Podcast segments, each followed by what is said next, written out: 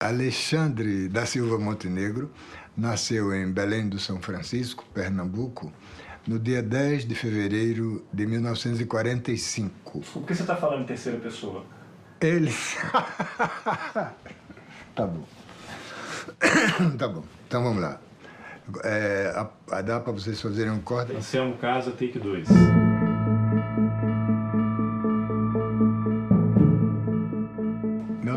Alexandre da Silva Montenegro, natural de Belém do São Francisco. A palavra dele não vale nada. É um traidor. Oi, eu sou o companheiro Renato. Ele é o responsável pelo assassinato da minha mãe. Diretamente. A mulher que ele dizia que era dele, ele tinha assassinado. Ela grávida. Se eu visse ele, eu não saberia como reagir. Acho que eu matava ele de unha. Forças de segurança comunicaram a morte de seis terroristas em Pernambuco. Eu até hoje não sei exatamente como aquilo aconteceu, mas não há dúvida de que os corpos foram colocados ali dentro. Meu nome é Américo Balduino Santos. E ele botou aquela pistola na mesa e girou assim, sabe que ele andar bem disfarçado e bem armado. Né? Tem a capacidade de ganhar confiança dos outros. Era um tão bom relações públicas, tinha tanto isso que se chama carisma, que não se podia duvidar daquele sujeito que enfrentava, dizia tudo que queria e atacava. Eu não existo.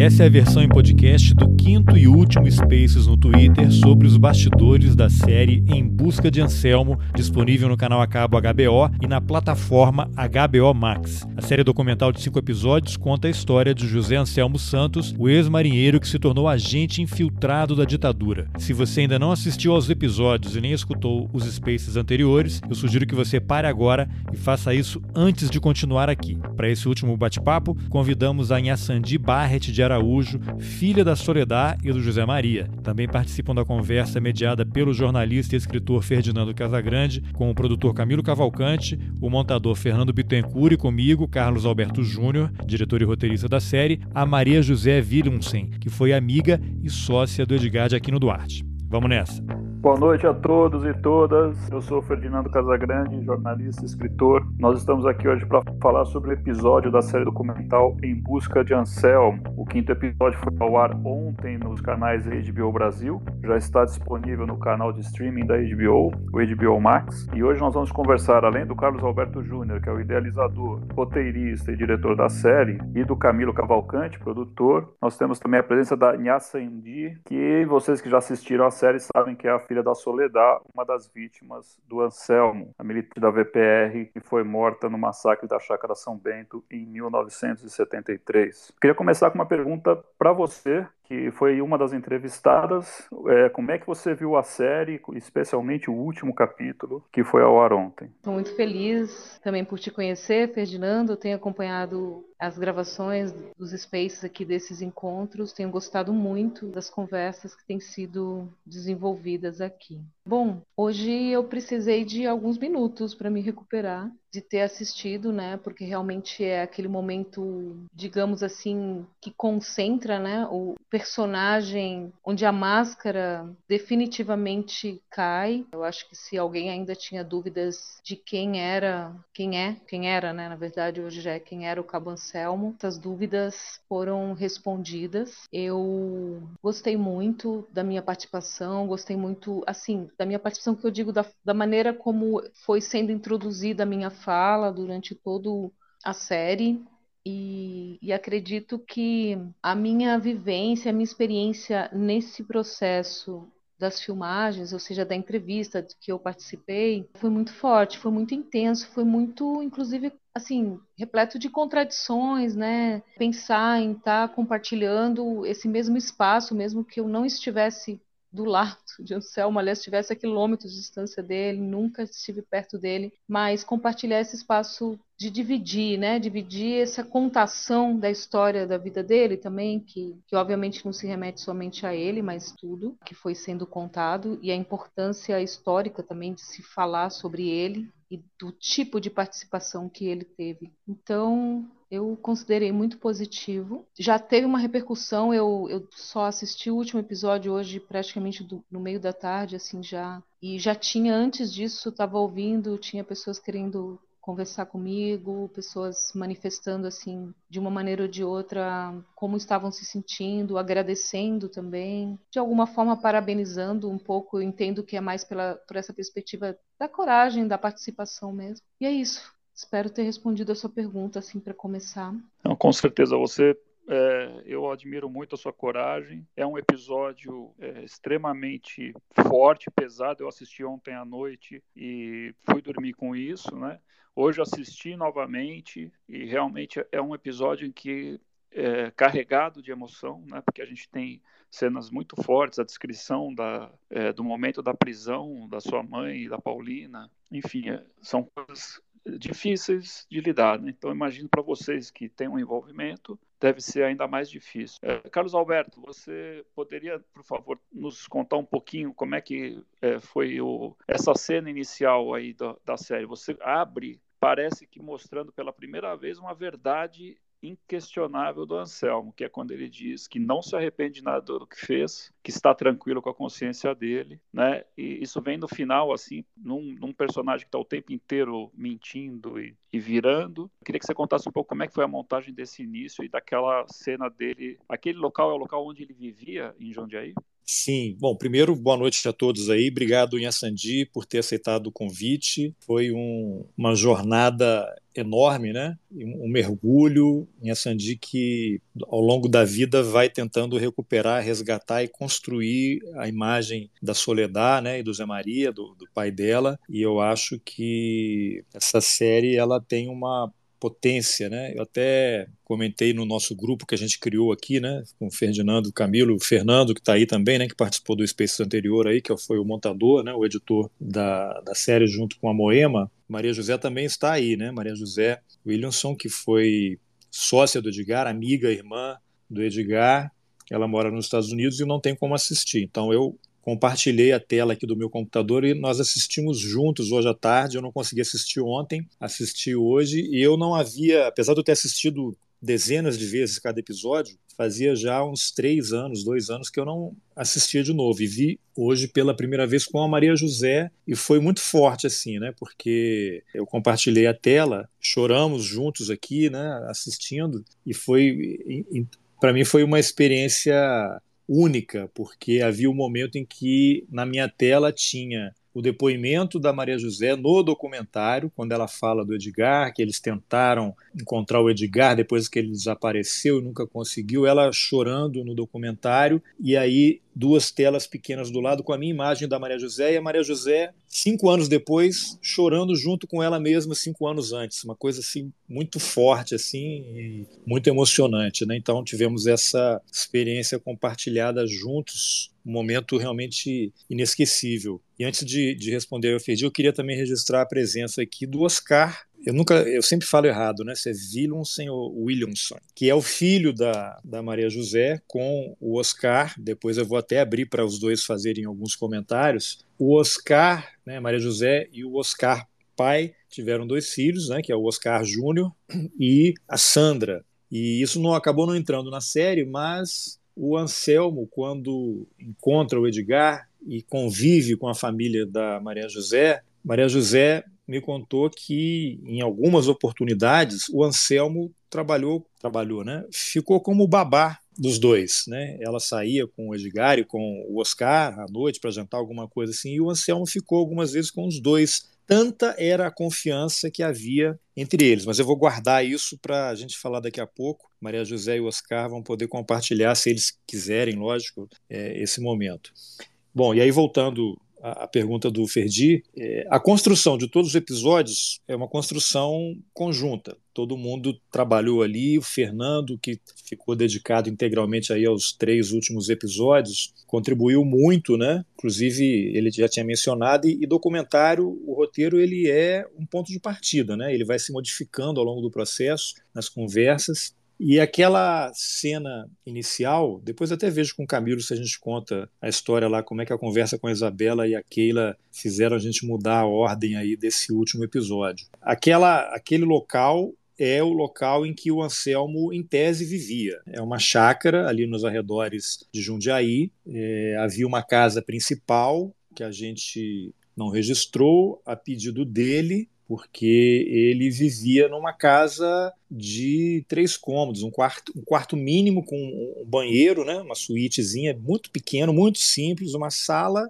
e uma cozinha. E aí havia um quintal. E ele, em tese, vivia ali. Era uma chácara que tinha horta, né? Quem assistiu o episódio viu ali ele cuidando da horta, jogando água. E havia uma casa principal grande. Então seria como se fosse uma casa de um caseiro, um funcionário que permitiram que ele vivesse ali. Como isso não está na série, eu não vou contar detalhes, porque não, não faz sentido e houve também um acordo ali da gente preservar, porque, em tese, as pessoas que são donas da casa não tem nada a ver com a história do Anselmo, assim, em termos, né? Mas isso é um, é um caso complexo. Então, ali pode ser que ele realmente estivesse morando ali. Eu tendo a acreditar que sim, que não era uma encenação só para a gente poder filmar, até pela intimidade que ele demonstrava ali com o ambiente. Foi até o Camilo que chamou a atenção disso numa conversa que a gente teve. A gente abre com aquela cena intercalando com o depoimento dele, dizendo que não se arrepende, não está preocupado em ser considerado herói ou vilão, bandido, canalha, ele já superou isso, isso já está resolvido na cabeça dele. Acho que já estava desde que ele entrou nessa, como o Zé Duarte, o ex-marinheiro, colega dele, menciona, acho que no final do terceiro episódio. Quando o cara pega um caminho desse, não tem volta ali. Ele já havia feito a escolha dele, não tem nenhum arrependimento, até para ele conseguir conviver com ele mesmo, né, ao longo dessas décadas todas. Eu imagino que, lógico, até conversando com a Inha Sandi aí ao longo das últimas semanas, né, as pessoas falam, o cara é um desumano, né, e tal. A Inha Sandi até que me alertou. Apesar das pessoas dizerem isso, ele é um ser humano, né? Então, em alguns momentos, ele tem momentos de humanidade e chora e se emociona também, apesar da vilania toda. Só que como ele resolveu isso na cabeça dele, e ele tem, eu acho, um grau, não sou psiquiatra nem psicólogo, né, mas algum grau de psicopatia, é, o que predomina nele é a mentira é a maldade. Ele vai ter alguns momentos ali de, de lucidez, talvez, né? vai conseguir se desvencilhar da loucura em que ele mergulhou, mas eu acho que o que predomina é essa maldade dele. E ali tem uma cena que eu nem me lembrava, o Camilo foi que me falou também hoje, aquela cena com os cachorros ela é interessante porque a gente também não sabia o que encontrar lá nessa chácara e ele cuidava daqueles cachorros, é que dava alimento. Então, a gente falava, né, é o cachorro alimentando os cachorros. Cachorro, para quem não conhece, é uma expressão dos agentes da repressão quando eles se referiam aos informantes, aos traidores, aos infiltrados, né? Aquele ser servil que traiu todo mundo e atende apenas ao dono, no caso, o Fleury. O Fleury era dono do Anselmo. O Anselmo se reportava ao Fleury. Então, são coisas que são não estão ditas, mas para quem entende, ali é o, o Anselmo era um cachorro entre outros cachorros, ele dando alimento para os outros cachorros. Eu acho que isso é uma imagem muito forte, nem sempre, nem todo mundo vai perceber, mas alguns vão perceber e também acho que o legal da obra é isso, né? Você ter essas situações todas. Eu acho que respondi, Ferdi, não sei, você disse se ficou satisfeito ou não, eu acho que ele resolveu na cabeça dele há muitos anos, há muitas décadas, que ele ia sofrer ou não. E aí, em vários momentos, você percebe o respeito que ele, quando ele se refere ao Fleury, doutor Fleury, sempre com um, um, um, respeito. E aí você tem as falas do Percival de Souza, lembrando que o Anselmo idolatrava o Fleury, adorava, é o pai que ele nunca teve, que entre escolher o lado da militância que lutava contra a ditadura, que era só medo, temor, morte, insegurança, ele optou por ficar com Fleury, que era uma das pessoas mais poderosas do Brasil naquele momento, tinha dinheiro, tinha recursos, e ele tem aquela vaidade toda, né? Eu estou ao lado dos vencedores, eu vou ajudar. Ele fala isso em vários momentos. Além dele não ter convicção alguma, né, de esquerda, ele nunca foi militante, nunca foi quadro de partido, e ele, em vários momentos que estão presentes na série, ele comenta: é, eu não concordava com aquilo e eu já tinha colocado na minha cabeça quando eu voltar para o Brasil, se eu for preso, eu abro o bico. E aí tem lá naquele livro lá do Pena Branca, né, que depois ele diz que foi uma grande armação e ainda recebeu dinheiro para dar entrevista a pedido de um delegado. Ele fala que ligou para o Fleury, né, que não foi torturado e nada disso. Então, de novo, a gente volta àquela situação que a minha Sandy comenta muito bem nesse episódio, que é o pessoal que estava envolvido nesse tipo de atuação, o objetivo deles é criar confusão, é desinformar. Quanto menos a gente conseguir chegar perto de alguma verdade, melhor para eles. Ou quando você está chegando perto, vai ter alguém que vai tirar você do caminho. Então, o Anselmo não tem nenhum resquício de pudor, de pena. Ele estava fazendo, ele fala: eu estava aqui para sobreviver. Tinha feito a opção. Está bem ali, acho que no início do, do, do, episódio, né? Não sei se você ficou satisfeito, é. mas. Não, fiquei satisfeito. É, mas eu acho emblemático que essa pessoa que mente tanto e que dá tantas voltas e que conta a mesma história com vieses completamente opostos em, em diferentes momentos, ela, ele poderia ter o, tentado utilizar esse espaço, essa câmera aberta, para fazer uma cena de que ele se arrependia ou de que ele sofreu com aquilo que aconteceu. Mas não, a única coisa que eu tinha certeza é que isso que ele estava fazendo era o que ele queria fazer mesmo, né? Como você disse, a opção, ou não você, mas o, Zé Duarte, a opção dele tinha sido feita há muito tempo. O Camilo, você pode comentar um pouco sobre essa cena? Tem uma história aí relativa a essa risada que o Anselmo dá no final dessa cena da chácara, né? Boa noite, boa noite a todo mundo. É, mais uma vez, é uma honra estar aqui essa noite falando sobre o último episódio, uma jornada longa, né? Uma alegria enorme compartilhar esse espaço com a Inhaçandi, agradeço enormemente, é, não só a sua presença aqui hoje, mas todas as palavras que você já compartilhou com o Carlos e que ele compartilhou comigo a respeito das suas impressões da série. A gente sempre tinha uma preocupação muito grande assim em relação a todos os pontos que poderiam reverberar. A gente sempre soube da responsabilidade trazer, em jogar luz sobre um personagem tão cruel quanto o Anselmo, e ao mesmo tempo a gente sabia da importância de se fazer isso nesse momento, da importância de se fazer isso num país que não curou suas feridas, né, e que é, não soube lidar com uma transição de fato, aonde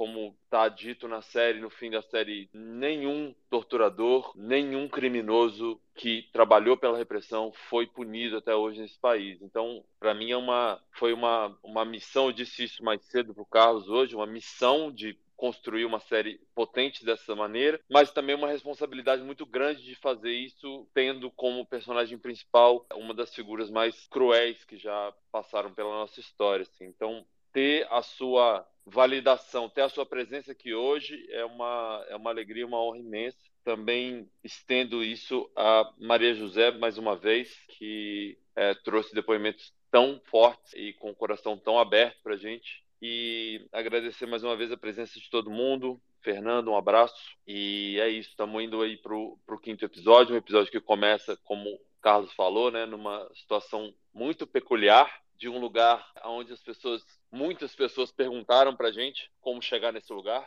porque se pudessem, se tivessem a oportunidade, teriam ido até lá para acertar as contas com, com o Anselmo, né? Como já disse outras vezes, ali a gente passou por muitos momentos nos dias que a gente teve com o Anselmo, né? Aquele é o nosso segundo dia na presença do Anselmo. O primeiro, nosso primeiro encontro foi no Memorial da Ditadura, lá no é, no antigo DOPS, em São Paulo, e o segundo dia foi ele abrindo a casa dele para gente. Aí era muito uma sensação muito conflituosa, né, de estar ali, mas que deu para gente naquele momento, um momento também de muita abertura, onde a gente estava ganhando a confiança de um personagem, de adentrar um espectro que é formador também dessa figura, né? De entender que ele estava de fato escondido, de, de entender a ligação dele ali, como fato ele vivia de certa forma ainda vigiado pelo Carlos Alberto Augusto, né? E de pegar pequenas peculiaridades ali, pegar um momento onde ele estava muito à vontade, né? Como a gente mostra lá no primeiro episódio, quando ele já começa as pequenas atuações, repetir para a câmera ou de querer dirigir de certa maneira o, as perguntas, mas que vão dando para gente, vão criando esse caldo de quem é esse esse personagem. Eu acho que estava pensando mais cedo, Carlos, quando a gente, enfim, eu também reassisti o episódio e tem um momento em que ele fala que mentiu para aquele pro primeiro livro, né? E na hora que ele dá a segunda entrevista, você pergunta: e você mentiu para esse também? Ele fala: não, menos. Calma, é não ou é menos? E eu acho que se fosse, se fosse hoje, eu faria uma terceira pergunta, que era: e aqui você está mentindo? Porque de fato a gente entra numa. Ele manipula as palavras e as ações de uma maneira que, para quem não está atento, isso pode passar batido. E eu acho que a série, ao longo dos cinco episódios, a gente mostra isso com muita clareza. Eu acho que esse é um dos grandes serviços da série, é, de desconstruindo, de caindo com essa máscara. Né? É que a história da, da risada, que acabou nem eu nem o Camilo falamos. Mas a Sandy vai lá e depois eu vou deixar o suspense aqui para prender os ouvintes, depois eu conto. Vai lá. Bem, eu também quero, é, quero dar um, um oi especial para Ma, Ma...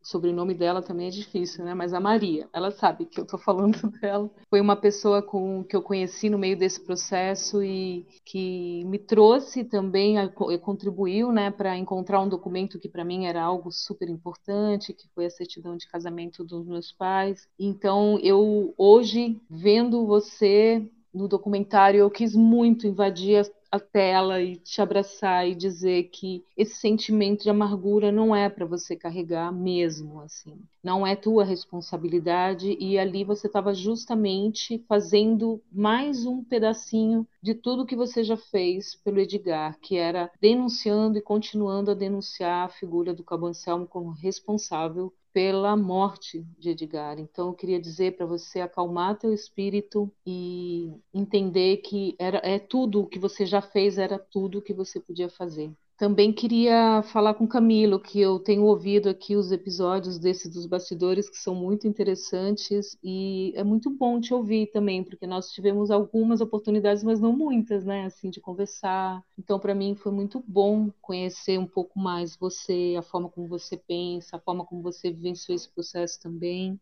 Então, é isso. Com relação às cenas que vocês estão falando, eu gostaria de falar algumas coisas. Uma delas é que a cena dele em casa, à vontade, é, além dessas questões que você trouxe, Carlos, eu sinto que ela traz uma denúncia muito forte, sabe? Muito pesada, que é, é, é ele dizendo: Eu estou vivo. Eu estou vivo, eu estou levando uma vida normal, eu sento na minha varanda com os pés para cima, leio o meu jornal, alimento os meus cães que me protegem, que não são cães menores, né? Dá para ver que são cães que estão ali também cumprindo uma função de guarda. Eu tenho a minha vida, né? E, e a gente olha para isso e lembra das pelo menos 14, 15 pessoas citadas, é, onde se tem certeza que a ação dele, a delação dele, é, leva essas pessoas à morte. Essa é uma das questões que eu queria falar dessas cenas. E dizer que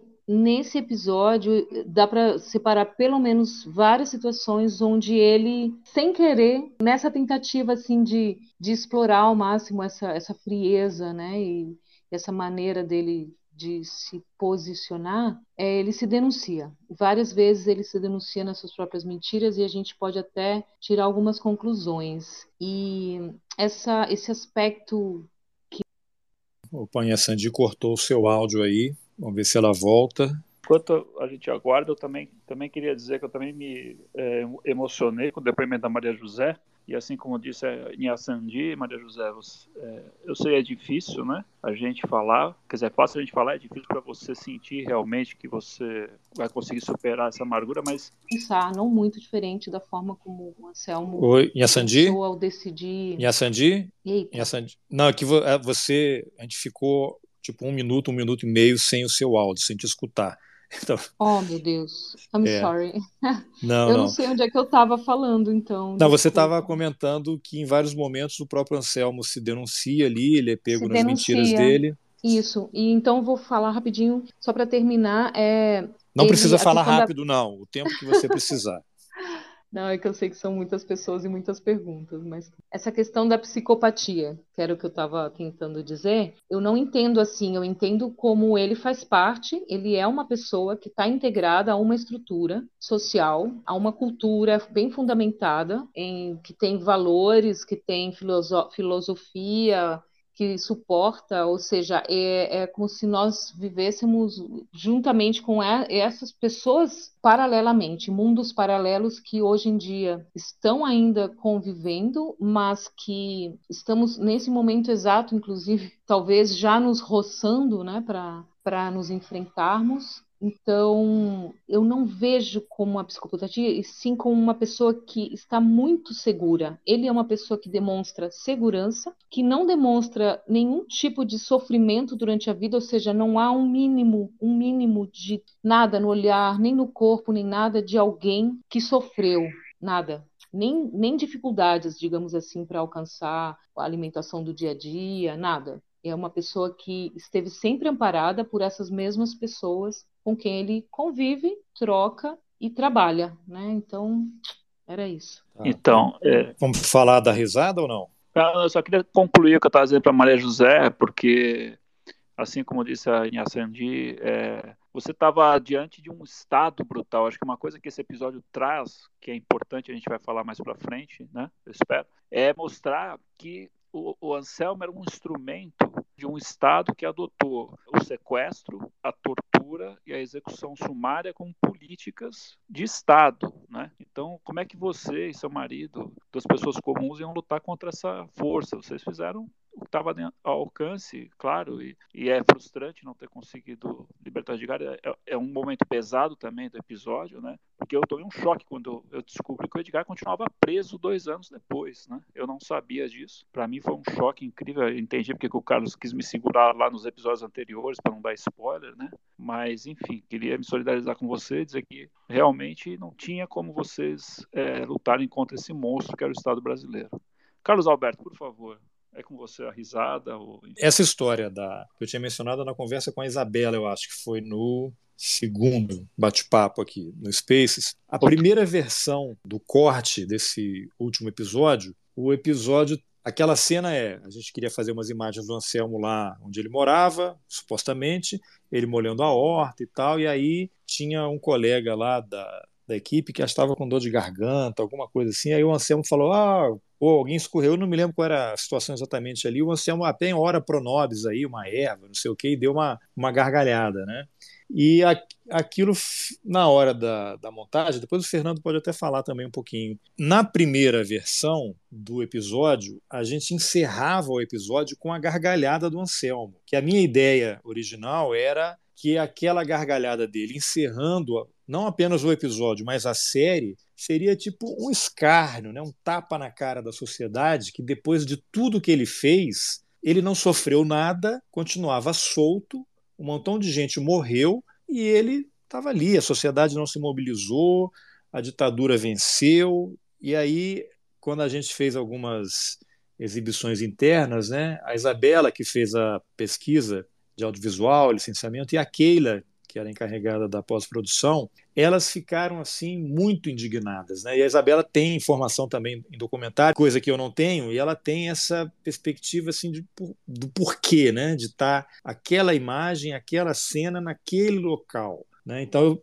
escrevi e nós montamos aquele episódio com algo na minha cabeça, mas assim duas mulheres, de novo, né? Sempre elas nos alertando, tiveram uma percepção e a Isabela é, falou que não tinha gostado, eu falei, vamos conversar. E aí a gente fez um, uma conversa, uma videoconferência, e ela explicou: olha, não dá para terminar o episódio com aquela risada dele. Isso aí é um absurdo, é uma vergonha, é uma humilhação, é um ataque, é um desrespeito a todo mundo que sofreu e morreu por causa desse cara. Não pode ser assim. E aí aquilo me pegou de um jeito assim, porque eu, eu não, não tinha a intenção de e aí na comunicação aquilo importante não é o que você diz é o que o outro entende então eu estava querendo passar uma mensagem e havia pessoas recebendo uma mensagem com sinal trocado exatamente o contrário do que eu havia imaginado então a gente refez aquele episódio jogamos essa gargalhada lá para cima, né? Eu acho que talvez o Fernando possa comentar alguma coisa. Eu acho que funcionou muito bem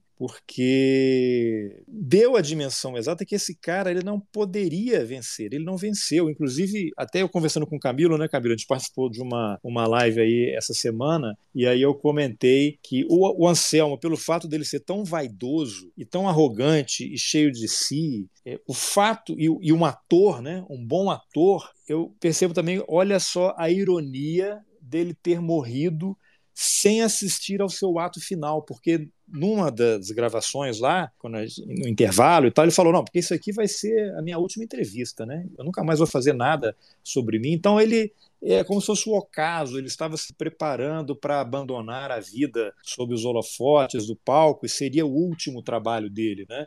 E aí para ver a ironia que ele morre sem poder assistir ao seu ato final. Né? Ficou uma coisa muito curiosa. E aí, Fernando, você lembra aí como é que foi essa história da, da gargalhada ali? que você pode comentar? Basicamente foi, foi isso que você falou, Carlos. Mas vale levantar também que é, a nossa vontade sempre foi também de, de, denunciar, isso estava muito presente. E que bom que isso imprimiu sem que a gente tivesse colocado essa cena no final. Então, a gente montando, a nossa vontade imensa é, é, é, é dar esse tom de denúncia. Só que ele já estava no episódio inteiro, assim. Então, de fato, não precisava daquela cena terminar com aquela cena. De fato, a gente precisava terminar com um acolhimento, né? A gente é, outros personagens é, ganharam tanta vida, tanta força nesse episódio final que o final ele precisava acolher a dimensão dessas pessoas que vocês estão falando, a Maria José, a própria mulher do que morava em Toritama, né?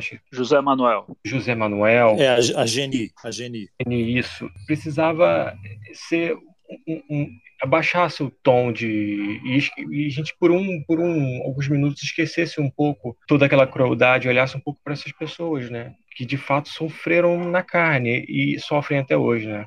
É, tem uma, uma, outra situação também que, que tem a ver com isso, que acabou. Estava até acho que numa das versões, que quando o Anselmo. Aquela, aquela imagem do Anselmo naquele fundo preto foi o último dia de gravação com ele, lá em, no Recife. E aí a gente tinha gravado em São Paulo, naquela cerimônia macabra lá em torno do túmulo do Fleury, aquele policial que era da equipe do Fleury, revelando que o Anselmo continuava trabalhando com eles, deu cursos, treinamento por uns dois anos pelo menos, né? Faziam aula de artes marciais juntos, isso acabou não entrando ali. E quando a gente foi fazer a última entrevista com o Anselmo, na, na, edição ficou o policial dá aquela. O Anselmo disse que trabalhou, era procurado, fez palestra, e o, o policial dá essa informação muito objetiva e, e, com detalhes, né? E eu, na entrevista lá em Pernambuco, eu perguntei, mas tem um policial aqui que disse que você continuou lá. Ele, não, não, não fiz isso não. Dizer que te não mostrou nenhuma imagem, né? Eu não fiz isso não, mas o cara falou que você deu cursos, fazia um monte de coisa lá. Não, não, não, isso aí não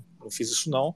Aí eu perguntei para o Anselmo, mas por que, que ele diria isso? Aí o Anselmo fala, pergunta para ele, com uma arrogância, e aí isso estava na primeira versão, Fernando talvez se lembre aí, Camilo, e aí eu tinha assistido em casa com a minha esposa essa versão, uma das versões preliminares, né, que cada episódio teve várias versões até chegar a isso que vocês assistiram. É, ela viu aquilo e ela também, ó, de novo, né, as mulheres nos salvando. Ela ficou tão incomodada com aquilo, ela falou assim, não, isso não pode sair assim. Você não pode permitir que esse cara fale com essa arrogância desse jeito. Não pode. Ele não tem o direito. Vocês não têm o direito de deixar esse cara falar assim e fazer esse tipo de questionamento. E aí nós tiramos. É isso, né? na ilha a gente está escolhendo o tempo todo com uma preocupação e o olhar diferente muda tudo, né? Com certeza, assim, a equipe estava muito ciente do que era e ter as pessoas ao lado nesses momentos que a gente está finalizando o projeto é essencial, né? É, eu acho que só, só para dizer que esses exemplos que o Carlos traz mostram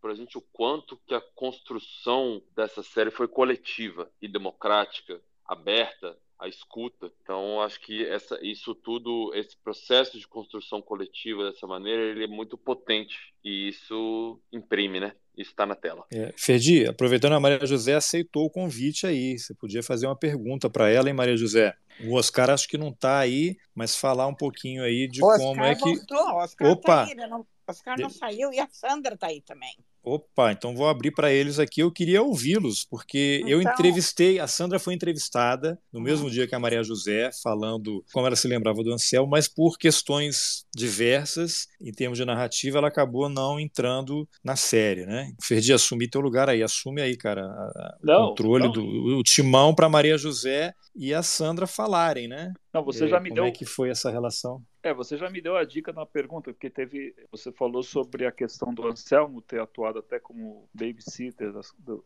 dos filhos da Maria José, né? Que é uma coisa que eu não tenho conhecimento, porque eu não participei da produção. Então, É, acho que pode ser uma, uma boa pergunta, mas você está mais por dentro nesse ponto, Carlos Alberto. Maria José, pode comentar então como é que foi esse momento. Você já tinha contado, né, que o Edgar leva o Anselmo, o acolhe, e aí vocês começam a ter alguns contatos ali. Algumas vezes vocês saíram e o Anselmo cuidou dos seus filhos. O que, que você pode falar sobre isso? Por que, que vocês acharam, oh, o Anselmo é de confiança, pode ficar aqui cuidando das crianças? E depois a Sandra falaria o que, que ela lembra do, do Anselmo do que ela lembra do Anselmo? Ok. Em primeiro lugar, eu queria agradecer a Naisandi pelo conselho e dizer para ela que eu admiro muito a coragem dela. Eu não tenho essa coragem, Naisandi. Mas eu vou, vou procurar ficar bem, tá? A, a sua certidão me deu muito prazer de trazer, então não precisa nem agradecer. E, e é isso. Ai, credo. Ah, o que acontece é o seguinte: o Edgar apareceu na nossa vida em setembro, outubro de 1970. Nós vivemos muito, muito bem, muito felizes até outubro, outubro de 1970. O Edgar apareceu em 68, até outubro de 60, de 70. Em outubro de 70, o, Ivan, o Edgar chegou lá em casa perturbado, dizendo que ele tinha encontrado com o Anselmo. A gente sabia que era o Anselmo, que ele tinha contado.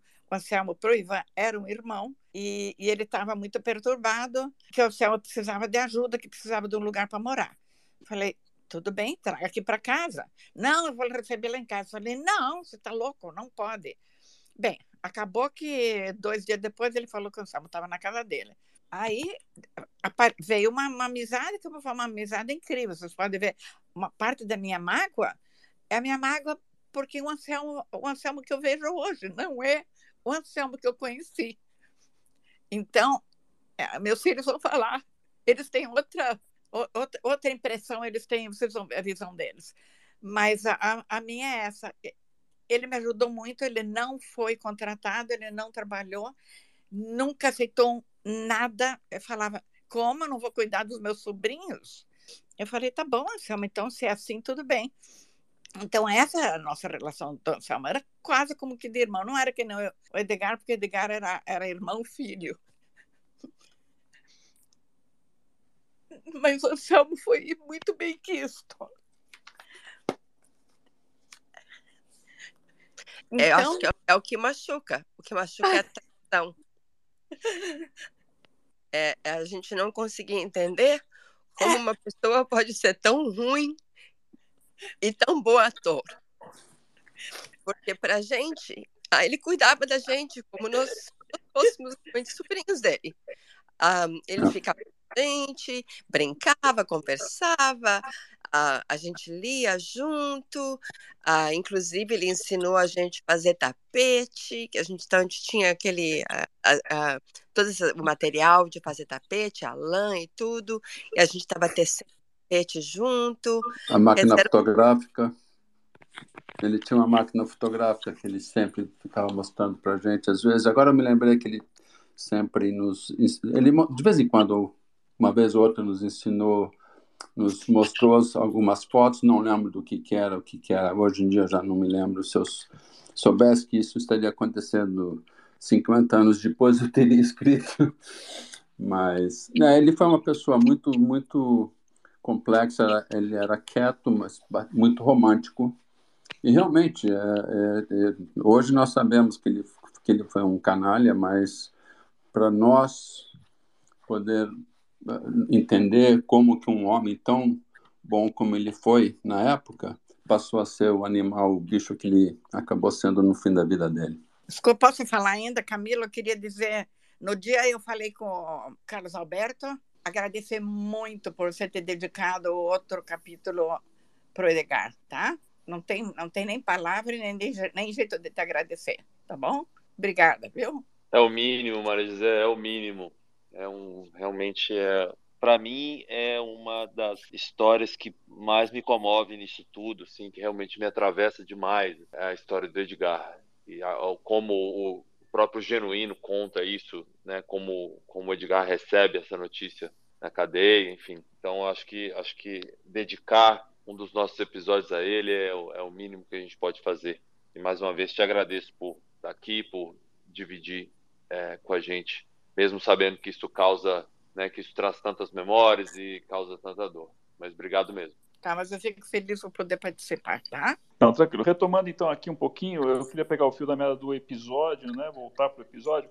No episódio, vocês remontam a sequência de prisões dos militantes da VPR em Pernambuco, o que acaba com a versão oficial de que eles foram mortos numa troca de tiros na Chácara São Bento. Fica claro que todos foram presos antes, torturados e assassinados, e depois houve uma montagem. Né? Essa sequência aí, é, parece que as prisões começaram até no dia 7, inclusive. Daí você tem um depoimento fundamental que é o do Marival Chaves, né, Carlos Alberto? A pergunta que eu tenho aqui é o Marival Chaves, você sabe dele? Ele continua é, por aqui? Você tentou falar com ele? Porque a gente tem só os depoimentos dele, a Comissão da Verdade, né? É, sim, eu tentei falar com ele, cheguei a conseguir o, o celular dele, liguei, mas ele não quis gravar. Ele estava, inclusive, disse que estava doente, estava indo para uma, uma consulta médica e, e falou, sim, rapidamente, de forma educada, disse que ele tudo que ele tinha a dizer ele já havia feito, né, já havia falado no depoimento lá para a Comissão Nacional da Verdade e falou que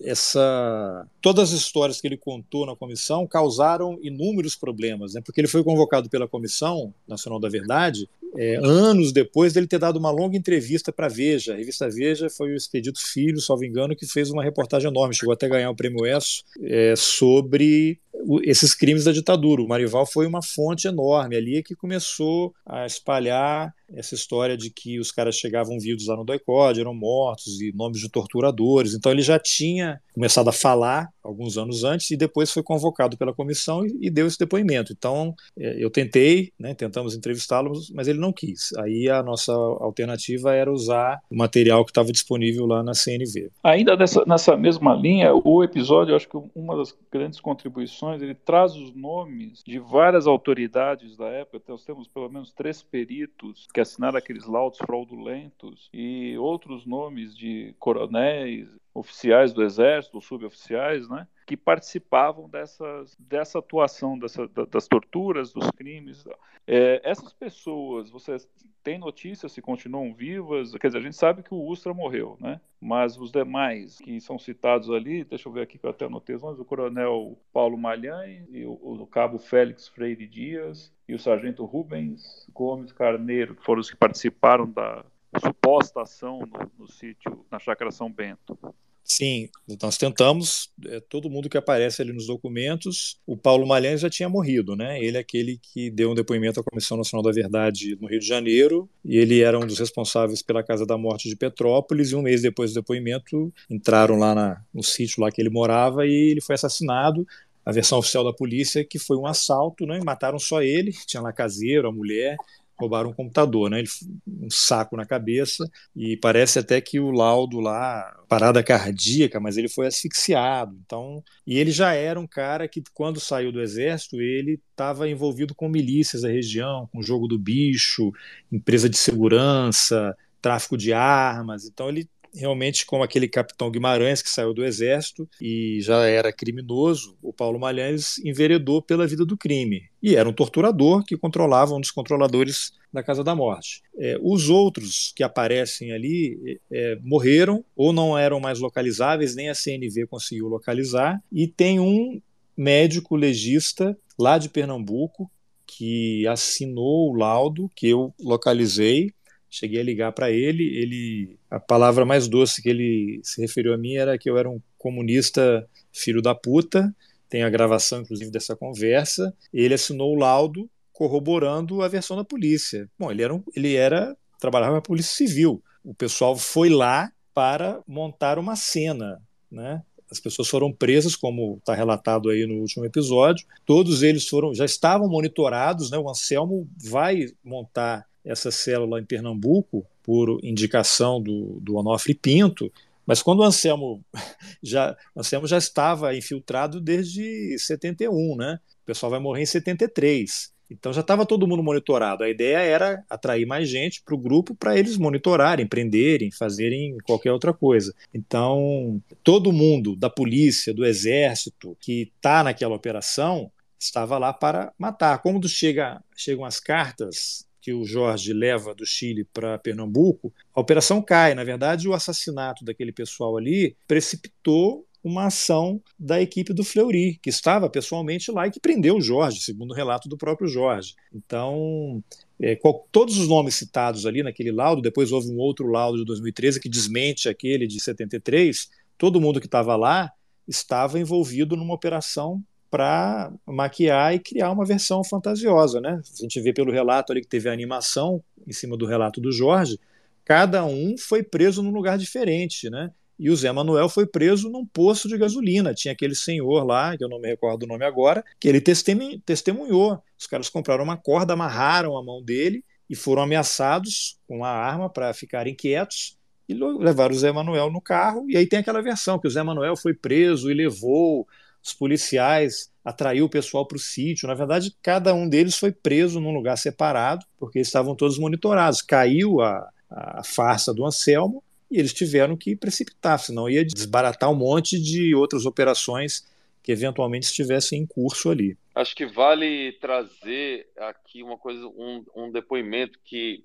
que a gente pegou de um morador da região, onde dali das proximidades de onde era a chácara. Esse depoimento acabou não entrando, né? De novo, né? Por inúmeras razões, mas razões de cunho narrativo e também de espaço, mas é, era um, um, morador muito simples, uma pessoa muito simples, que era muito jovem na época, mas que relata a chegada de todo mundo no dia do massacre, escoltados já pela polícia. Como eles chegam. É, algemados, né? Algemados, alguns já machucados, conduzidos para a chácara pelos militares. Então, é, ele conta isso, ele estava ele, ele brincando com um amigo quando chegam os, os jipes e vão descendo, e aí é, os caras meio assustam eles, eles saem correndo, mas eles veem, eles, eles têm tempo de, de ver quantas pessoas são, que elas estão amarradas, que elas estão machucadas, que elas são conduzidas até o casebre, que era a chácara, e eles estão ali perto,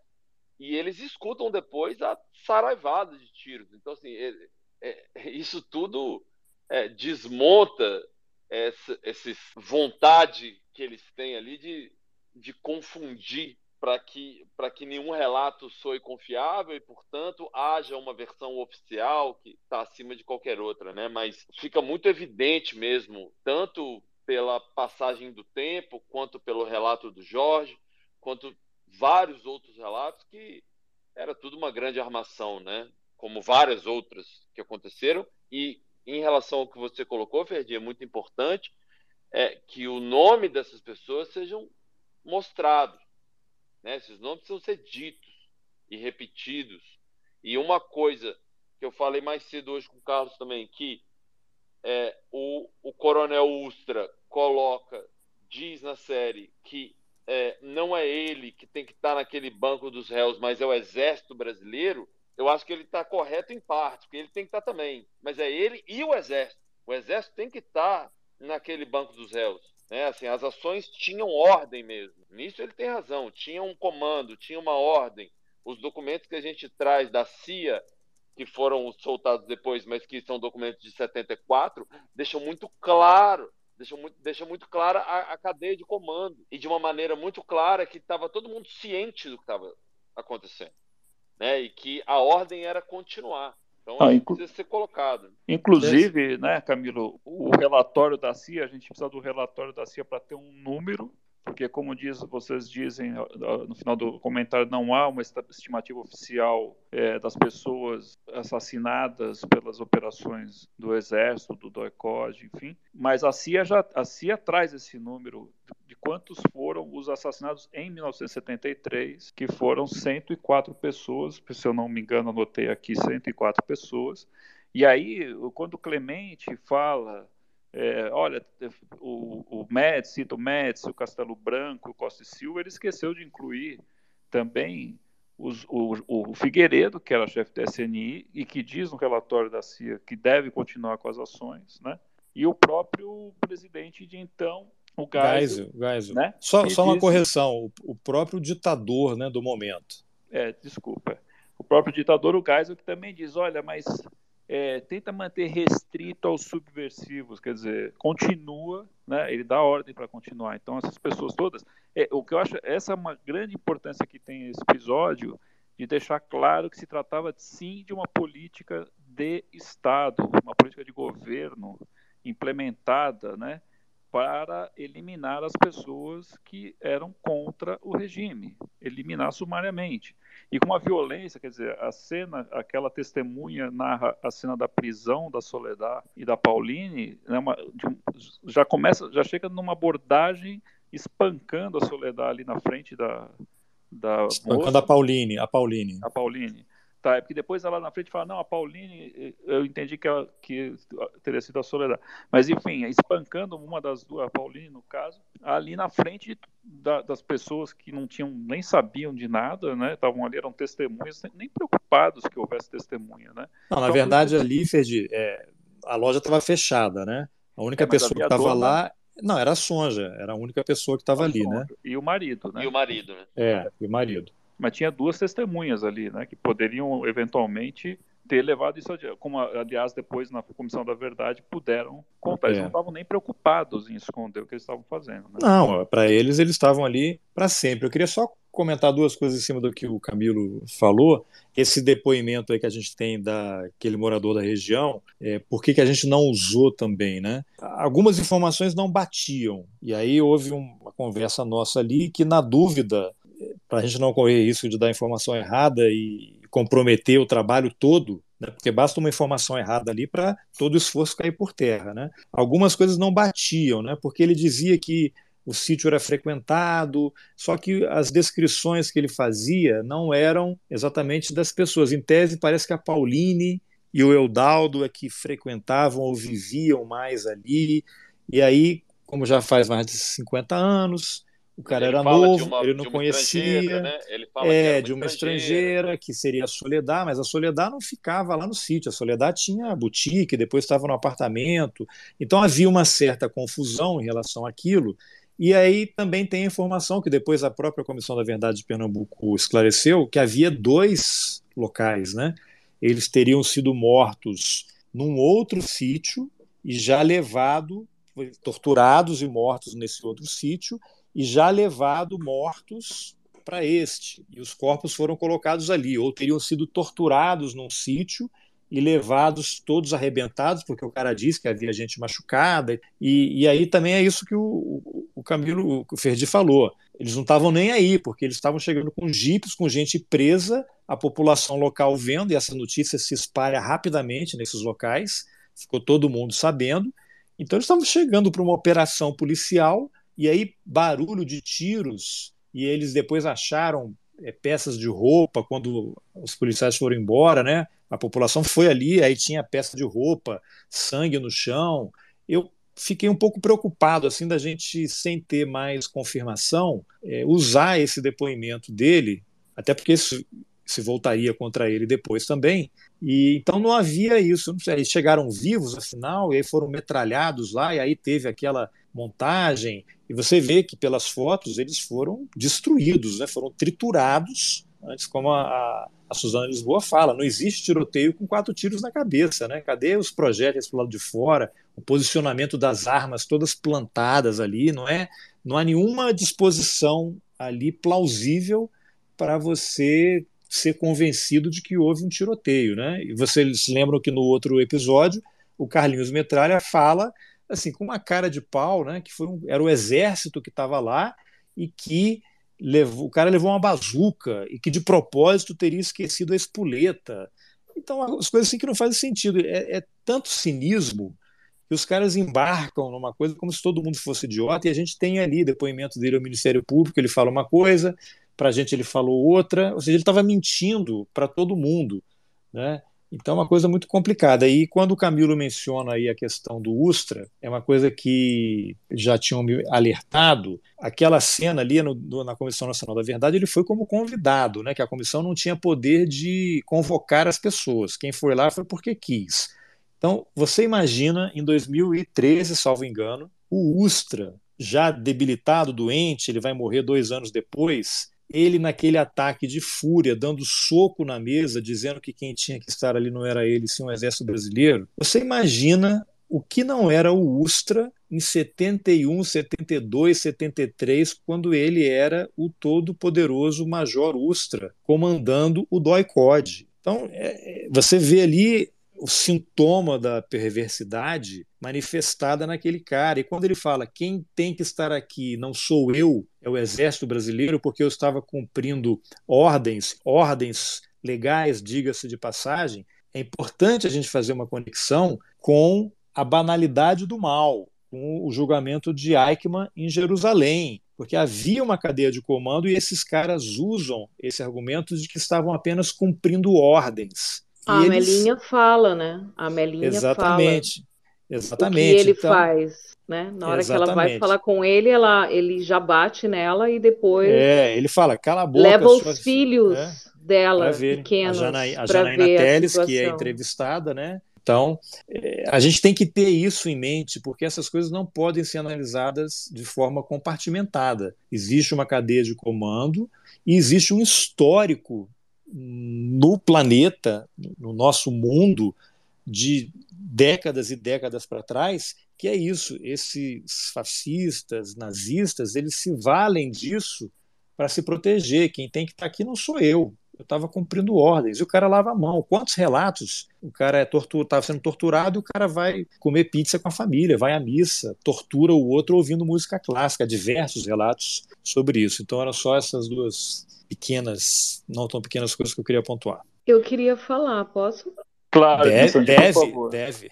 Ah, eu queria trazer um, responder um pouco uma coisa que o Ferdinando falou. Eu queria trazer que Sonja, é, depois que os carros vão embora, levando Pauline e Soledad, ela e o marido decidem procurar uma delegacia, fazer a denúncia do que tinha acontecido. E elas são orientadas pelo delegado a esquecer o problema, porque é, era a polícia que estava agindo ali e que eles tinham prendido um, um grupo de bandidos internacionais. Eles voltam para casa assim meio estranhados, mas ainda, né, naquela situação porque eles viram uma cena de violência muito forte, mas vieram com essa, voltaram com essa questão. Bom, a gente tentou, né? De repente a gente não sabia exatamente, mas aí no dia seguinte, quando saem nos jornais seis mortos em tiroteio, terroristas, tal, eles percebem que na verdade não foi isso que aconteceu e eles novamente tentam, de alguma forma, fazer essa denúncia, mas percebem que pela delegacia isso não vai ser possível.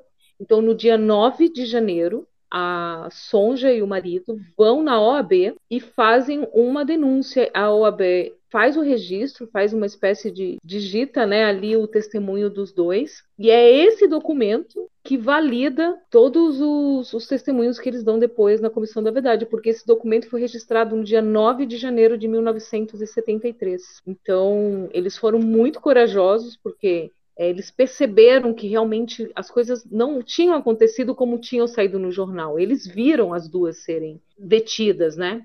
E realmente, Soledad, ela não foi machucada exatamente naquele momento, naquele lugar, mas a Pauline sim. E isso faz com que a gente pergunte, né? Será que havia algum plano? Ou a Soledad naquele lugar foi preservada por alguma razão para depois, né? Não sei. E a É, outra tem- observação que eu queria Sim, vai- vai fazer, rapidinho, que do, o irmão da Soledad, ele é preso, ele é o único sobrevivente dessa situação, e depois, conversando com ele, ele conta que havia uma pressão da polícia em fazer ele entender que o Anselmo tinha fugido, que ele era procurado por eles. Então, eles prenderam ele, bateram nele, ele ficou vários meses preso, mas tudo com a intenção de dar a entender a ele, segundo o testemunho do Jorge, que é o irmão da Soledad, é, para que ele acreditasse na possibilidade de que Anselmo não era um infiltrado e sim era um desaparecido que tinha fugido da polícia. E depois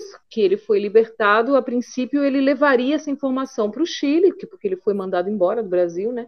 Então é como se houvesse uma tentativa de fazer com que o Anselmo continuasse é, operando, né? É, aparentemente eles queriam manter-se ativo, né? Tentaram fazer isso e é a razão pela qual o Edgar é assassinado, né? Porque o Edgar, eu fiquei, eu quase caí da poltrona na hora que é, quando termina a reconstituição do relato da Chácara São Bento, volta para o Genuíno, é, para o relato do Jorge Genuíno, e aí descobre que o Edgar está preso há dois anos, né, é, absolutamente incomunicável por conta do Anselmo. Quer dizer, é mais do que o sofrimento da morte, enfim, a morte dele em si, claro, mas ele sofreu esses dois anos inteiros ali.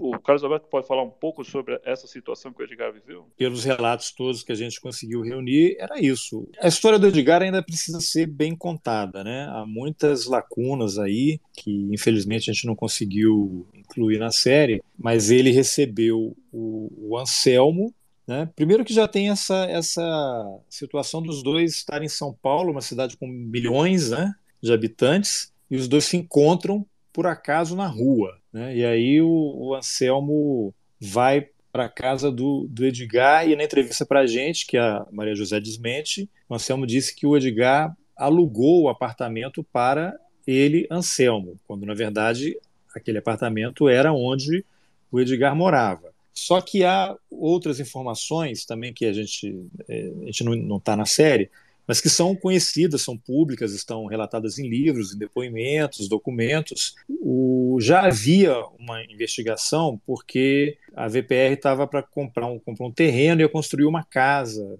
num bairro de São Paulo. E a Maria José também conhece essa história, mas outro dia a gente vai falar sobre isso, não? É, e o Edgar é que estava comprando essa casa e deu um cheque e aí não tem assim muitos detalhes como é que esse cheque teria caído aí nas mãos da polícia. A polícia já estava, a repressão estava toda. Então, é possível que o Edgar já estivesse sendo monitorado por conta desse cheque para comprar essa casa, que seria um aparelho para receber gente aí da VPR de outras organizações. Então, o Edgar pode ser que ele já estivesse no radar, né?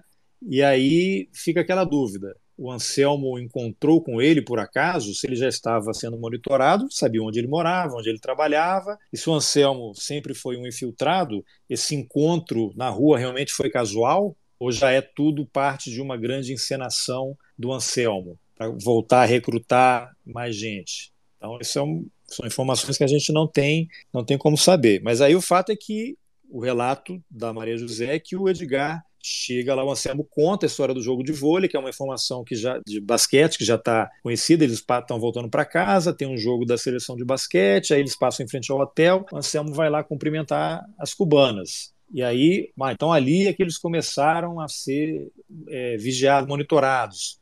Aí o Edgar, no dia seguinte, vai à casa da Maria José e diz que passaram lá, o Anselmo foi cumprimentar e ele estava sendo seguido passa mais um dia, dois ali, Anselmo é preso, Edgar chega, ó, prenderam o Anselmo, e se recusa a fugir, e é preso e não é mais visto. Né? Ele é visto exatamente nessa situação. Então, a possibilidade que se tem é prenderam o Anselmo. Então, como ele morava com o Edgar, vamos prender o Edgar para que ele não conte para ninguém que o Anselmo foi preso, porque o Anselmo fez um acordo com a repressão e precisa voltar rapidamente para a rua, né? Porque se ele ficar muito tempo preso, vão saber que ele fez a coisa. Como é que o cara fica um, um mês preso e volta? Não existe isso. Então vamos guardar esse cara aqui, deixar ele incomunicável, para ele não contar para ninguém que o Anselmo foi preso. Só que a Maria José já sabia. E aí ele ficou sendo levado, não sei, aí não, não tem como saber. Por que, que não mataram ele de cara? Né? Ele deve ter sido torturado, deve ter contado a história dele, quem ele era. Ah, treinou, foi da rebelião dos marinheiros, fugiu, foi para Cuba, treinou guerrilha, voltou. Há uma suspeita que o Edgar teria participado da guerrilha de, de Caparaó, né? daquela iniciativa natimorta.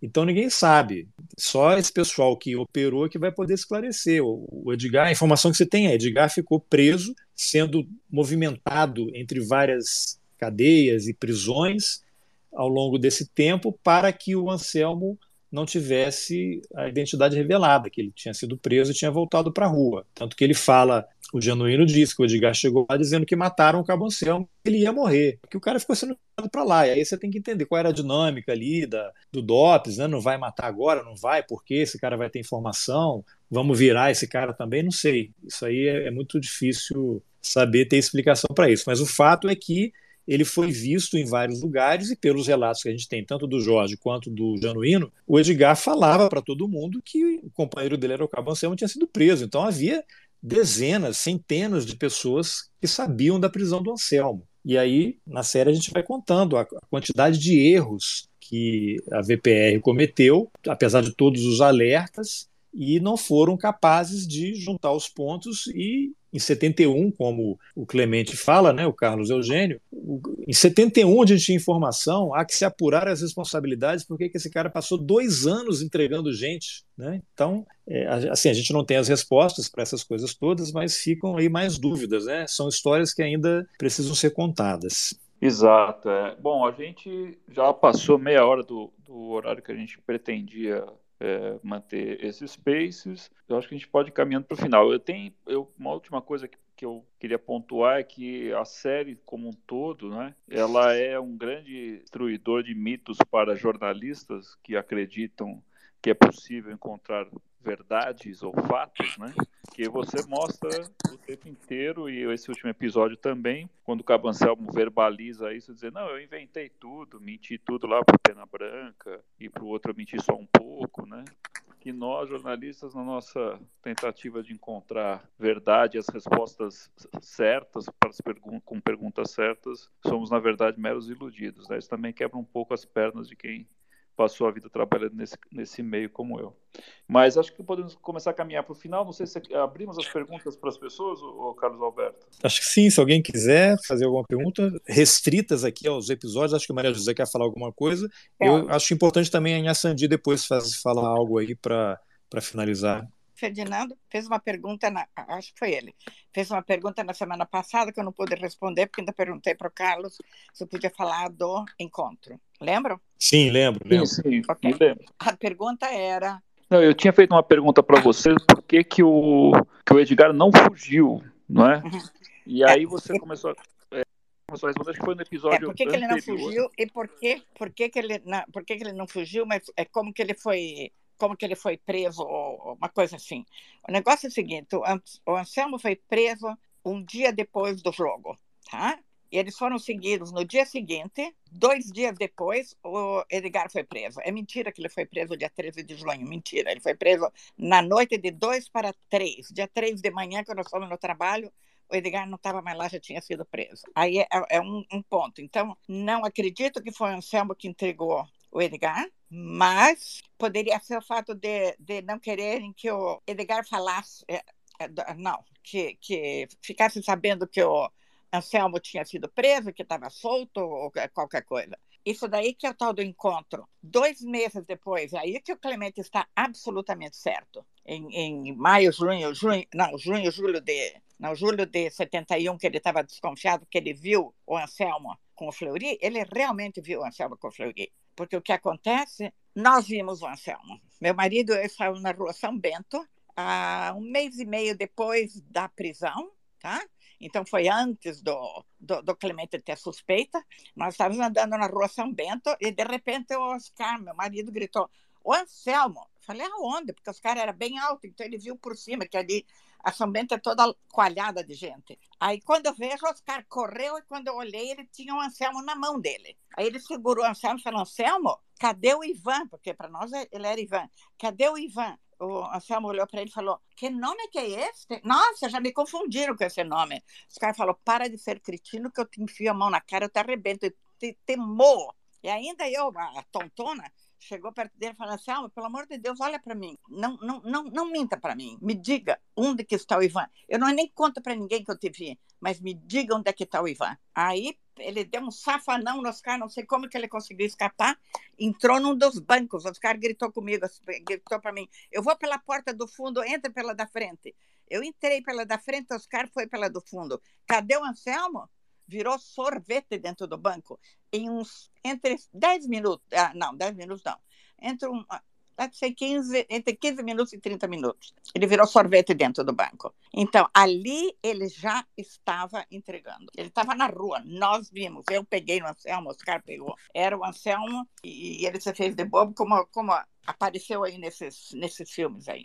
Então, isso daí é uma coisa que eu queria falar, porque ah, eu vi, eu sei, e por fim de junho, é, foi no dia 13 de junho que ele foi preso. Fim de junho, começo de julho, o Anselmo já estava entregando, porque ele estava na rua, nós encontramos com ele. Então dizer, é isso. Quer dizer, vocês encontraram e ele tentou fingir que não, não sabia quem eram vocês, né? Para não, não falar. É, ele fingiu. Como? Quem? Quem? Nossa, não te conheço, já me pararam uma vez por causa, me chamando com esse nome. Os caras falaram, claro, pois é teu nome, seu cretino. É, e aí quando, quer dizer, você e o Oscar, na verdade, vocês, o Ivan tinha, o Edgar, Ivan, né, tinha mantido vocês sempre é, à margem dessa atuação dele, né, junto a, aos grupos de guerrilha tal, vocês não teriam nem como passar a informação adiante, porque você não tinha nenhum contato, né? Não, não, não tinha contato nenhum. A gente viu umas três, quatro pessoas, mas também a gente não sabe, não sabe nem se o nome era correto, nem nada. Mas, ah, não, não, não tinha nada, nada, nada com a guerrilha, nenhum contato, nada, absolutamente nada. E como provou a então, história? Não era isso. Agora, a minha grande pergunta, a minha grande pergunta, que pergunta que eu tenho até hoje, meus filhos têm, nós fomos seguidos, meus filhos foram uma vez aí, tá, aí, estão aí, eles estão aí, pergunta para eles. Várias vezes eles iam na livraria. A gente morava na Sabará, embaixo tinha a Maria Antônia, uma livraria ali na esquina, e eles iam sempre lá. Uma vez seguiram, os caras seguiram e eles achavam que era policial e eles saíram pela porta do fundo da livraria, que tinha duas portas. Agora, a minha pergunta mesmo, que até hoje eu me questiono o que, que aconteceu e por que, que não aconteceu, eles ou o Anselmo nunca contou para eles que encontrou conosco, que eu acho que é a possibilidade, porque senão eles teriam nos levado. É, eu acredito, é possível que ele não, não tenha contado, né, Maria José? Acredito nisso que você falou também, vocês teriam sido presos se ele tivesse relatado isso para o Fleury. Tá, muito obrigado, Maria Obrigada a vocês. É, realmente. E a Sandi, acho que o áudio do Ferdi está tá cortando aí. É só para você fazer aí uma, um comentário final para a gente caminhar para o encerramento. São muitas coisas, né? Nós que estamos dentro desse, desse tempo de, de busca, de, de, de, perguntas, de dúvidas, de vontade realmente de fazer justiça, né? Saber a verdade, resgate de memórias. Eu acho que é importante visitar com a força com que o, a série, né, o documentário se dedicou a penetrar esses espaços. Assim, foram, foram tentados ser penetrados através desses outros escritores que entrevistaram Anselmo, mas eu acho que essa visibilidade do que um audiovisual permite, né, vem contribuir justamente com esse, essa problematização, né, desse tipo de personagem e da forma como o Estado os torna instrumentos da sua repressão, nesse caso, naquele momento, no período do, da ditadura civil-militar, mas é, nós vemos hoje em dia, né, no momento que nós estamos, no governo que, que está neste momento no poder, como ele também move peças, né, estimula a que outros instrumentos se coloquem à disposição de agir com violência, de agir de modo a intervir né, e na vida de pessoas que de repente são pessoas que estão que se opõem né, a, esse, a esse formato de governo, desse desgoverno, vamos dizer assim. Eu gostaria muito de agradecer a essas mulheres que mudaram o rumo do, do fim deste episódio. Eu acho que realmente teria sido muito triste terminar com a voz e a vitória de Anselmo na sua risada macabra. Eu tenho certeza que a colaboração, da, da, forma como foi encerrada a série, eu acho que ela é mais produtiva, mais construtiva. Ela realmente coloca no auge, não por ser, de repente, estar tá falando de Soledad ou daquilo que ela representa, mas eu acho que ela coloca todas essas pessoas que perderam a vida, que foram assassinadas, sequestradas, desaparecidas, e faz uma homenagem. Acho que nesse lugar fica tudo muito mais tem, tem mais força, né? Mais poder e eu acho que tem muito mais muito mais a ver realmente com as pessoas que produziram, né? Que criaram e na verdade é isso que tem que prevalecer. É, é o mundo que nós esperamos construir, é o mundo né, das ideologias, das, das utopias que nós queremos um dia ver tornando-se realidade. Acho que acho que é por aí que isso tem que permanecer. É essa energia nível alto assim que tem que ficar e não o lado triste, desumano e desolador e violento que, que a imagem de Anselmo traz, sabe? Então é isso, eu agradeço a oportunidade de estar aqui com vocês, de ter vivenciado essa experiência e de fazer parte desse projeto. E só isso mesmo. Um abraço, Maria. Eu, ah, em algum momento eu ia falar, né, que acho que o Edgar ficou tanto tempo acreditando que Anselmo era seu amigo, era um irmão, era, não era, era impossível para ele imaginar que Anselmo era um traidor. E quando vocês mostram, né, a, o momento em que o Jorge Barrett conta para ele, faz ele ver a verdade, o quanto ele sofre, né? Porque talvez ele fosse a pessoa dentro de, de, dessas prisões por onde ele foi levado e foi que fazia com que a imagem de, de Anselmo ainda fosse vista como um militante, né, que poderia ser de confiança, porque a informação vazava de dentro dos presídios, né, de dentro dos, de alguma maneira às vezes conseguia sair, né. Então talvez eles tenham usado ele para isso. Mas é isso, um abraço a todos e todas. Eu vou ficar até o finalzinho só para ouvir o que vocês têm para dizer. Até mais. Um abraço grande para você, né, Sandy? Obrigado. E essa de, antes da gente do lado de cá começar é, a seguir também, eu queria antes que você falasse um pouco sobre a sua atuação hoje, é, sobre os coletivos, sobre a, né, as coisas que você constrói. É, acho que é muito importante, assim, acho que é uma pontuação necessária. É, então, é, ali naquele momento final, que já fazem quatro anos, né? todas essas demandas cresceram, cresceram muito, né? Hoje existe uma ocupação que foi feita no dia 8 de março, que é um centro de referência de luta, né, contra a violência contra as mulheres, que foi idealizado e realizado pelo movimento Olga Benário. A peça continua, faz sete anos que estamos andando, levando a história de Soledad e, obviamente, levando a história desse período, homenageando todas as pessoas que se envolveram na luta contra a ditadura. Nós já fizemos várias circulações, inclusive agora no, no segundo semestre vamos fazer uma segunda circulação internacional, levando a história de Soledad para Torre la Vega, na Espanha, que é onde o bisavô dela, o meu bisavô, avô dela nasceu, e para a Argentina, em Buenos Aires também, onde ela tem alguma visibilidade e representatividade no, nas questões feministas. É isso as soledades se multiplicam, se multiplicam e é muito interessante acompanhar esse processo. Inclusive, eu gostaria de dizer que a série foi está sendo de alguma forma divulgada dentro da UFPB, no Instituto de Ciências Humanas. Eu não sei ainda quem é esse professor ou professora que orientou os alunos a estarem assistindo, eu coincidentemente conheci uma pessoa que foi que me contou que estava na universidade e eu já estou em contato com, com ele para a gente também, se em alguma oportunidade quiserem conversar a respeito, eu estou à disposição, se precisar fazer contatos com vocês também vou fazer.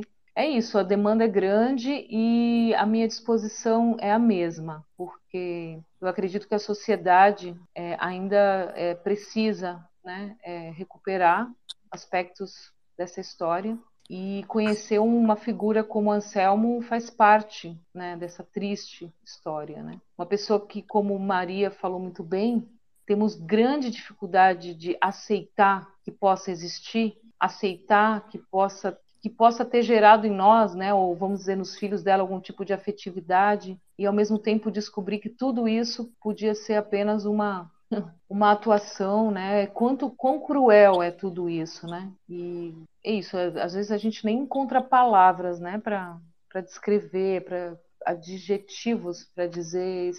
Para nós é muito difícil lidar com toda essa situação. Mas sim, estão aí, existem e se multiplicam também do lado deles. Então a luta continua. Obrigado, minha Sandi.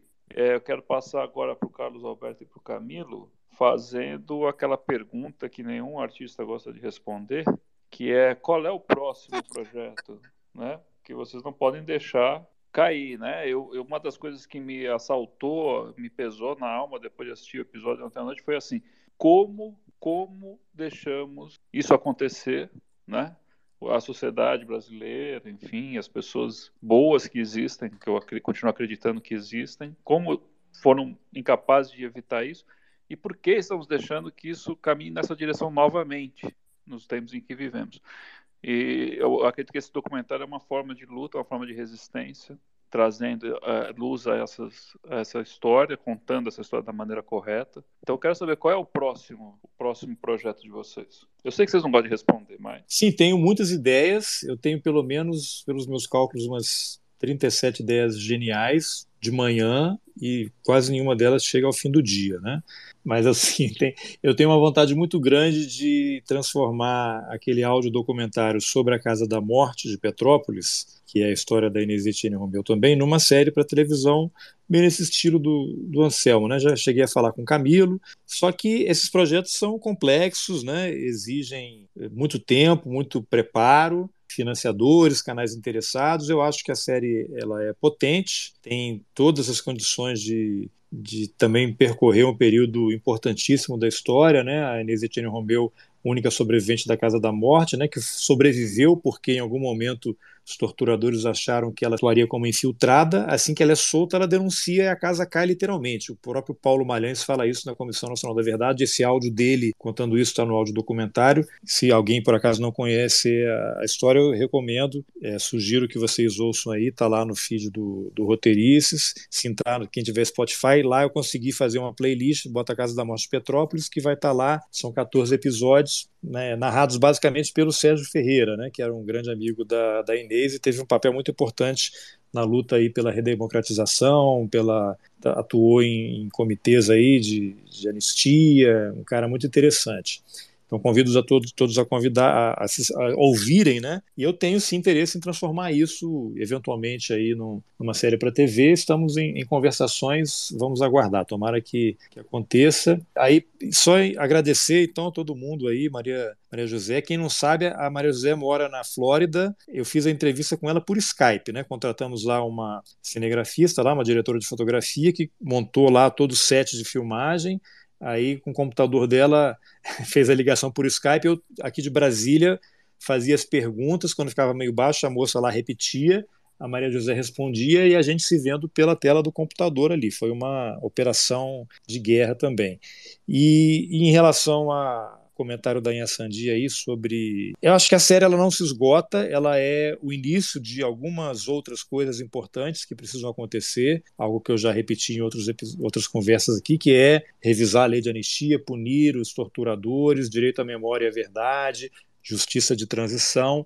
E a HBO, que é um canal incrível, internacional, mas ele é um canal que não é exatamente popular, né? As pessoas têm que pagar mais para ter, apesar da HBO Max estar tá chegando. Eu sei que muita gente assinou só para poder assistir a série, mas muita gente não vai assistir. Então, eu acho interessante que haja iniciativas. Eu estou em contato com algumas universidades também para organizar bate-papos, palestras, né, as pessoas assistirem a série. De repente, alguém é assinante da HBO, tem a senha, exibe lá na, num telão lá na faculdade, as pessoas assistem. Depois, eu estou totalmente aberto, disposto a a participar desses, dessas conversas. Em Assandi também já fica aqui o meu ok, o meu, a minha aceitação, já estou me convidando, na verdade, né? Se você tiver alguma, algum evento, queira passar em algum lugar, eu entro remotamente aqui pelo, pelo, pelo computador e, e converso. É importante que essa série não se encerre neste último episódio que foi exibido ontem,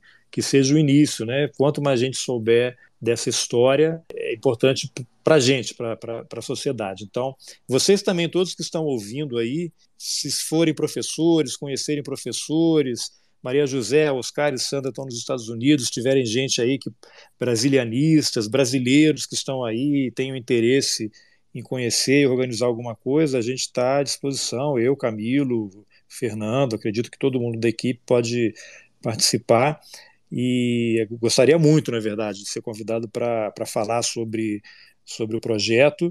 E é, uma coisa interessante também, nem sei se eu deveria falar isso, Camilo, mas vamos para cima da HBO, né? Mandem cartas para a HBO pedindo para ela liberar o acesso, igual o, o, os canais aí da, da, Globo fazem de vez em quando, né? Libera o acesso por 24 horas para quem quiser assistir, façam abaixo assinados, encham a paciência lá da HBO, porque é importante para passar em escola, libera aqui para nossa escola assistir. Acho importante ter essa pressão também das pessoas que querem assistir para democratizar o acesso. Senão vai ficar sempre fechado nesse nicho.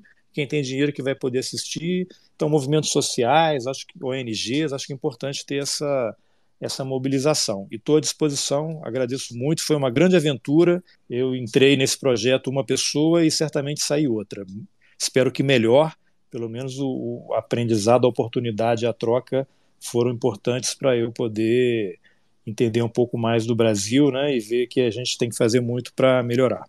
Era isso, obrigado a todos aí.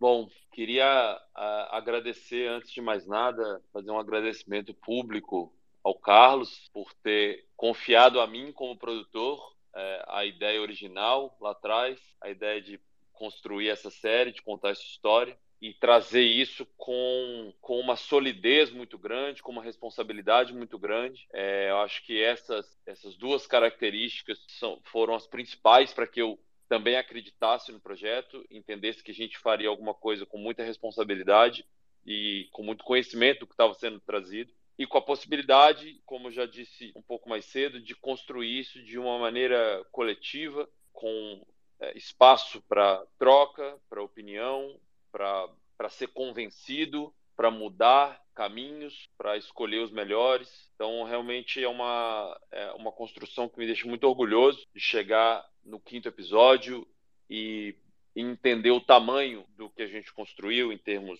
de é, contação de história audiovisual, né? Como a Sandi também mencionou, o poder do audiovisual é enorme. O audiovisual tem o poder de decodificar muita coisa para o espectador, né? Que é, numa aula ou num livro ou enfim de, de outras formas não consegue o audiovisual ele simplifica muitas coisas muitas mensagens né? e, e eu acho que a gente construiu um documento que é perene tem a capacidade de informar e de conduzir o espectador ao longo de, de cinco horas por uma história muito potente deixando muito claro o que, que a gente está fazendo acho perdi que na hora que a gente pergunta sobre o próximo, muitas vezes parece que é porque um ciclo se fecha. E eu acho que, na verdade, o ciclo está só se abrindo nesse momento. Ontem, só ontem, a série passou a estar integralmente disponível na HBO Max. Né? Então, a gente agora tem uma série totalmente disponível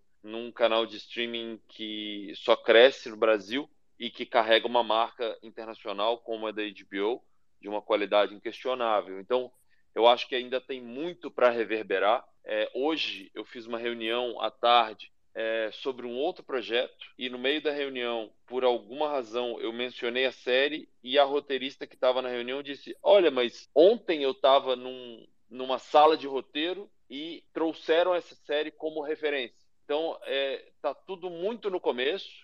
Acho que a série tem muito para ganhar como espectadores, ela também tem muito para ganhar como material de estudo, de debate e como referência mesmo na construção de documentos históricos. Né? A gente usou no país, não só na série, mas no país, muitas vezes Silvio Tendler como uma grande referência na construção de documentários. É, ontem a gente teve inclusive uma postagem que o Carlos compartilhou que coloca a série nessa mesma prateleira. Então eu acho que isso é, vai reverberando a partir de agora. É muito bom é, poder acompanhar e fico lisonjeado de ter feito parte disso, de ter produzido essa série e de ter a possibilidade de colocar um tema tão importante para debate numa janela tão importante quanto a HBO.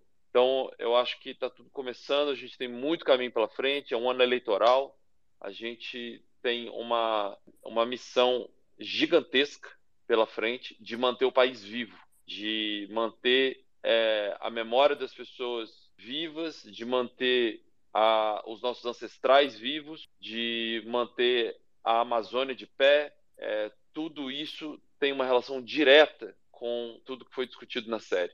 Né? Então, eu acho que eu acho que é, temos muito pela frente. O nosso, a nossa série é um tijolo que a gente coloca nessa construção e fico muito contente de ter todo mundo aqui, de ter, todo, de ter tido a companhia de todo mundo nessas últimas cinco semanas. É, torço, como o Carlos disse, para que vocês compartilhem, para que a série seja vista. A gente está disposto, está disponível para estar tá em qualquer lugar para discutir a série, para discutir o que for necessário. Mais uma vez, meu muito obrigado a todo mundo, a toda a equipe, a minha parceira de trabalho, Viviane Mendonça, que assina a produção executiva dessa série comigo, que é uma guerreira que esteve do meu lado esse tempo todo, e a toda a equipe que contribuiu de uma forma gigantesca para essa construção. Hoje eu recebi um telefonema do Pedro Semanovski, que assina a direção de fotografia da série.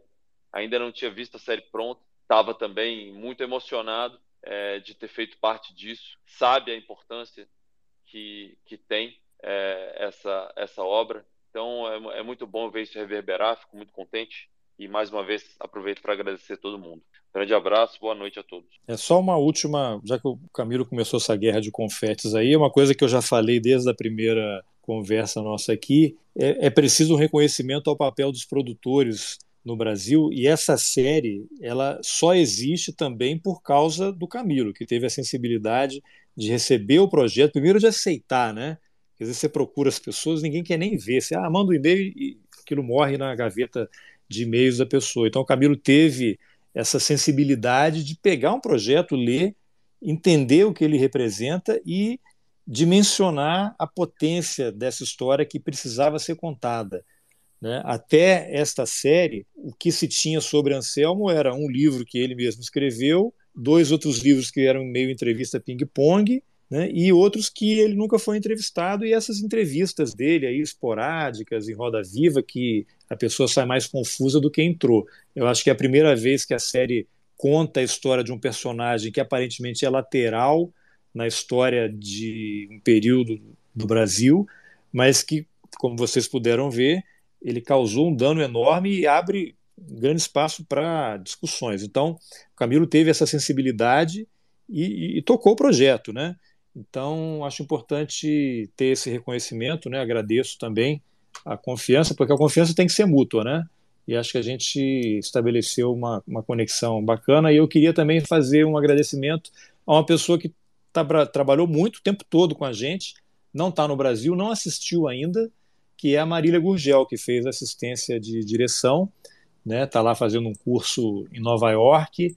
Deixo um beijo para ela aqui, porque em algum momento ela escutará aqui o, o, podcast e que nos ajudou enormemente ao longo de todo o processo, facilitou o trabalho. Quem conhece um pouquinho de audiovisual sabe o trabalho que é e cada pessoa da equipe é de extrema importância, né? Só está no projeto quem é fundamental, senão não estaria ali. Então deixo um beijo também para Marília e um agradecimento aí a todo o empenho dela.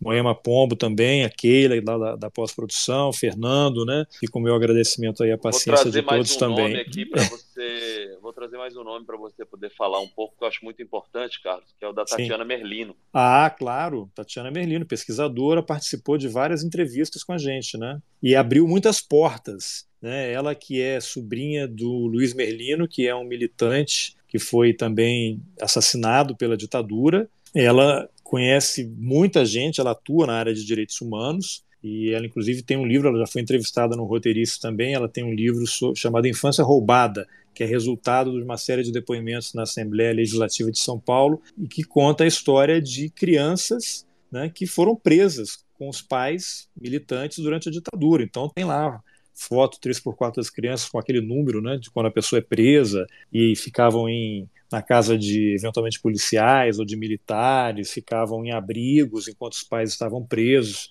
pessoas que sofreram muito, que têm traumas até hoje, inclusive é um caso de uma criança que na vida adulta suicidou porque foi torturada, né, apanhou também ali com 4, 5 anos de idade e talvez até menos e isso está tudo relatado nesse livro aí que está disponível na internet, né? Infância Roubada. Quem procurar vai encontrar. Então a Tatiana ela também ajudou muito com pesquisas e abrindo portas, né? E participou de algumas entrevistas com o Anselmo, né? Que aconteceram em São Paulo. Ela estava ali do meu lado. Estava também no dia lá do, do cemitério lá, aquela homenagem macabra ao Fleury e foi as entrevistas que aconteceram em São Paulo, ela estava presente em quase todas, né? E algumas pré-entrevistas também. Então fica um agradecimento enorme aqui, um beijo para Tatiana também. Bom, eu, eu agradeço a todos vocês que estiveram conosco aqui por essas duas horas e nos outros episódios também. Agradeço pelo convite para participar desse grupo, nesses uh, cinco spaces que nós fizemos. Aprendi muito. Quero parabenizar novamente vocês, a equipe toda, as pessoas que participaram, que deram seus depoimentos.